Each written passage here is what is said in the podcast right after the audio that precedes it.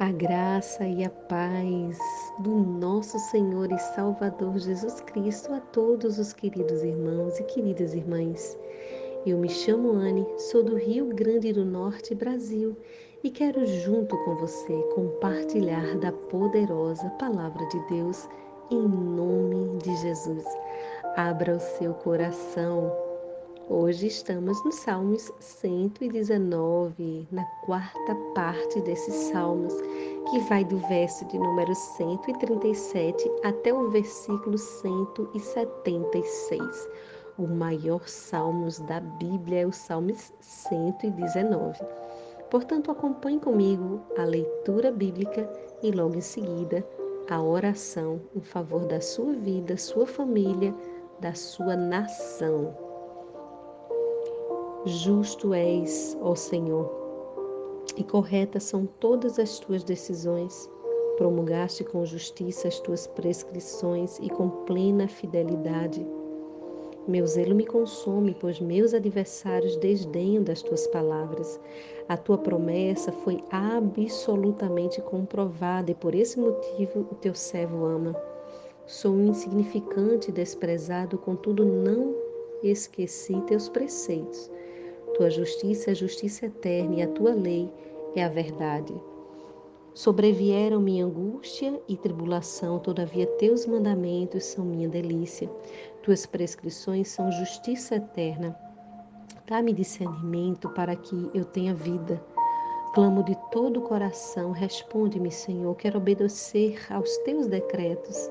Clamo a ti, salva-me, para que eu possa observar as tuas prescrições.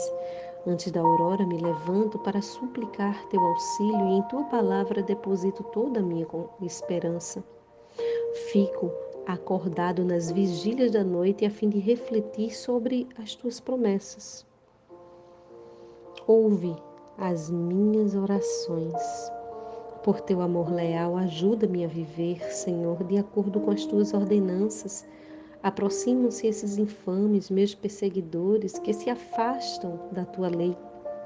Entretanto, tu estás perto de mim, Senhor, e todos os teus mandamentos são verdadeiros.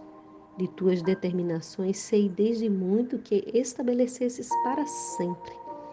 Vê minha aflição e liberta-me, pois não me esqueci de tua lei. Advoga minha causa e defende-me, vivifica-me segundo tua promessa. A salvação está longe dos ímpios, porque eles não buscam os teus decretos. Senhor, copiosa é a tua compaixão. Vivifica-me segundo as tuas decisões. Numerosos são os meus perseguidores e adversários, mas não me afastarei das tuas prescrições. Vi traidores da fé e senti desgosto porque não guardavam a tua promessa. Vê quanto amo os teus preceitos. Vivifica-me, Senhor, segundo o teu amor. O princípio de tua palavra é a verdade, e todas as tuas justas decisões são para sempre. Príncipes perseguiram-me sem motivo, mas é da tua palavra que o meu coração sente reverente temor. Encontrei alegria em tua promessa, como que encontra grande tesouro. Detesto e abomino a falsidade, mas amo a profundidade da tua lei. Louvo-te sete vezes ao dia por tuas justas ordenanças. Grande paz tem os que amam a tua lei, para eles não há tropeço. Espera em ti, Senhor, a salvação e pratica os teus mandamentos. A minha alma tem observado as tuas orientações e amo ardentemente. Obedeço a todos os teus preceitos e testemunho, pois conhece todos os meus pensamentos. Que o meu clamor chegue à tua presença, Senhor. Concede-me entendimento de acordo com a tua palavra. Que minha súplica chegue à tua presença. Livra-me segundo a tua promessa. Meus lábios Proclame o teu louvor, pois me ensina teus decretos. Cante minha língua tua promessa, pois todos os teus mandamentos são justos. Venha a tua mão, meu socorro, pois escolhi os teus preceitos. Anseio por tua salvação, Senhor, e a tua lei é o meu maior prazer. Viva minha alma para te louvar e tuas ordenanças me sustentem. Eu, como ovelha desgarrada, me desviei e me perdi. Vem em busca do teu servo, pois jamais me esqueci dos teus mandamentos. Aleluia. Esta palavra ela é fiel e verdadeira. E aqui eu quero mencionar brevemente o verso de número 137. Justo é o Senhor. Às vezes nós consideramos que somos muito íntegros e corretos naquilo que fazemos e ainda assim, por tantas vezes, falhamos. Quando o salmista diz justo é o Senhor, não é que eu e você não ande hoje na justiça, não é que eu e você não ande hoje na lei de Deus. Andamos através do cumprimento de Cristo Jesus, somos justos. Porém, Deus é perfeitamente justo e infalível. E quando nós dizemos isso, queremos dizer que ele não falha na sua justiça nem nas suas decisões, embora que muitas vezes nos desagrade porque aos nossos olhos não parece tão correto as aplicações dessa justiça de Deus. Mas precisamos compreender que essa justiça é justiça eterna e que nessa justiça se aplica a verdade de Deus. Para compreendermos as ações de Deus sobre a nossa vida, precisamos meditar. E o salmista fazia isso. Antes da aurora, ele se levantava para auxiliar a, o socorro de Deus. Ele se levantava para depositar na palavra de Deus a sua confiança e nas vigílias da noite ele refletia sobre as promessas de Deus. Eu não sei o que ocupa o teu pensamento, quando você está passando por uma perseguição e por uma aflição, será que você não é tendencioso a desconfiar que Deus não está sendo justo com você? Será que você não é tendencioso a colocar essa responsabilidade em Deus? Você sabia que tudo o que Jesus conquistou na cruz do Calvário é de direito nosso e é nossa herança? E ao termos o entendimento daquilo que ele conquistou, nós podemos orar baseado na própria palavra de Deus? O que precisamos é meditar, é conhecer as verdades de Deus. Davi, ou quem escreveu esses salmos, possivelmente é, tenha sido Davi, como eu falei no Salmo 1, mas no Salmos 119, a primeira parte, na verdade, né? não o Salmo 1, mas o Salmo 119, do verso 1 ao 40 que eu explico quem escreveu esses salmos. Mas possivelmente este homem estava vivenciando um momento de perigo e ele não tinha tanta informação acerca do Espírito Santo como eu e você temos hoje. Ele não tinha o um entendimento do cumprimento de Cristo Jesus de uma nova aliança, mas eu e você temos. Então, com esse entendimento, a gente pode orar de forma diferente, nos aproximarmos de Deus à luz da palavra e pedir a Deus tudo aquilo que é de direito nosso. O salmista pedia a Deus para que ele visse a sua aflição e ele sabia que não tinha esquecido da lei de Deus. Eu e você não somos merecedores de absolutamente nada. Isso é um gesto da graça de Deus. Mas quando eu e você entendemos o que temos direito, então lutamos por eles. Não somente no mundo espiritual declaramos as verdades de Deus, como resistimos ao nosso adversário que veio para matar, roubar e destruir. Esse salmista estava em perseguição, possivelmente em perseguição, e ele estava pedindo a Deus para que Deus advogasse sua causa, para que no dia da adversidade Deus o livrasse. É tão interessante que este salmista, ele viu homens de fé como traidores. É muito engraçado esses Salmos 158, esse verso 158. Vi traidores da fé e senti desgosto. E você sabia que o apóstolo Paulo viveu as mesmas coisas?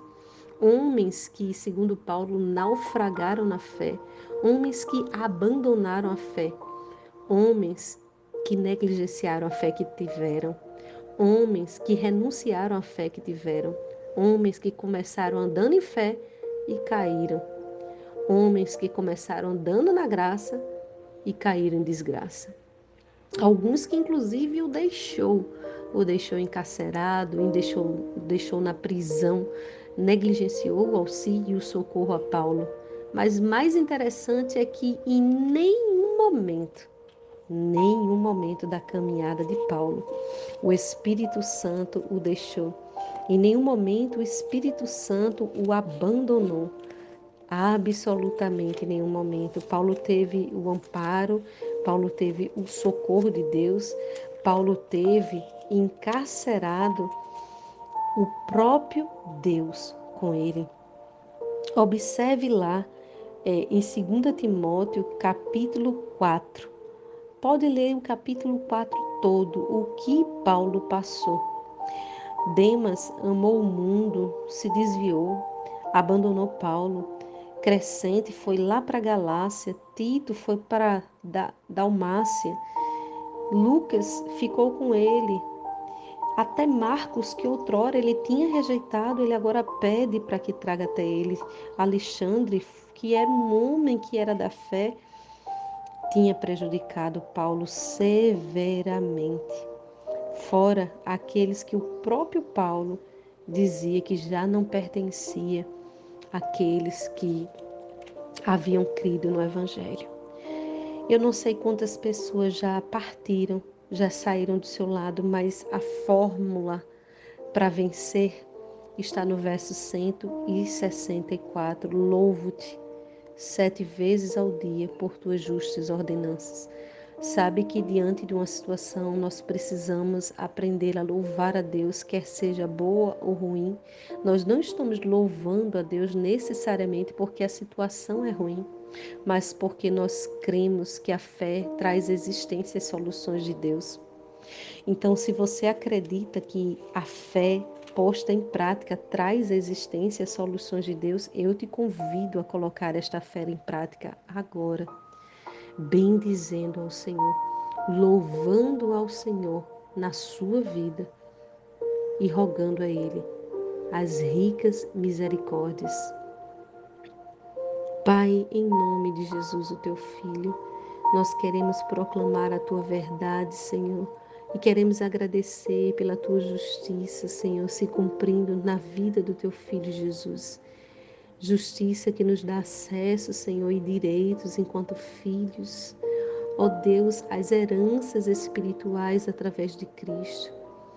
Pai, tudo que é de direito nosso, tudo que é de nossa herança, rogamos, Senhor, para que nós, em Teu nome, venhamos a desfrutar em vida saúde, restauração, libertação, conciliação, perdão, Senhor, a fé e tudo aquilo, Senhor, que o Senhor conquistou naquela cruz. Ó Pai, que no teu nome, se algum filho e filha tua está necessitando de algo que Jesus já conquistou, que ele e ela venha tomar posse agora em teu nome santo, meu Pai, e venha se posicionar na tua palavra que é a verdade. Senhor, em teu nome eu rogo para que todo mal os deixe, todo sofrimento, toda espécie de mal, Senhor, do alto da cabeça à planta dos pés, cure-os em nome de Jesus. Cure-os em nome de Jesus, liberte-os em nome de Jesus. Senhor, se é uma situação externa, um sofrimento, Pai, um ciclo que precisa ser rompido, em nome de Jesus eu declaro avanço e eu declaro vitória. Em nome de Jesus, a fim de que teu nome seja glorificado, meu Deus. E desde já eu te agradeço. Apresento a ti esta nação, ó Pai, que é do Senhor, nós queremos proclamar este bairro, esta comunidade, sendo alcançada pelo Senhor Jesus. Que haja salvação restauração e cura. Em nome de Jesus, nós ligamos na terra e será ligado nos céus para a glória de Deus Pai. Amém e amém.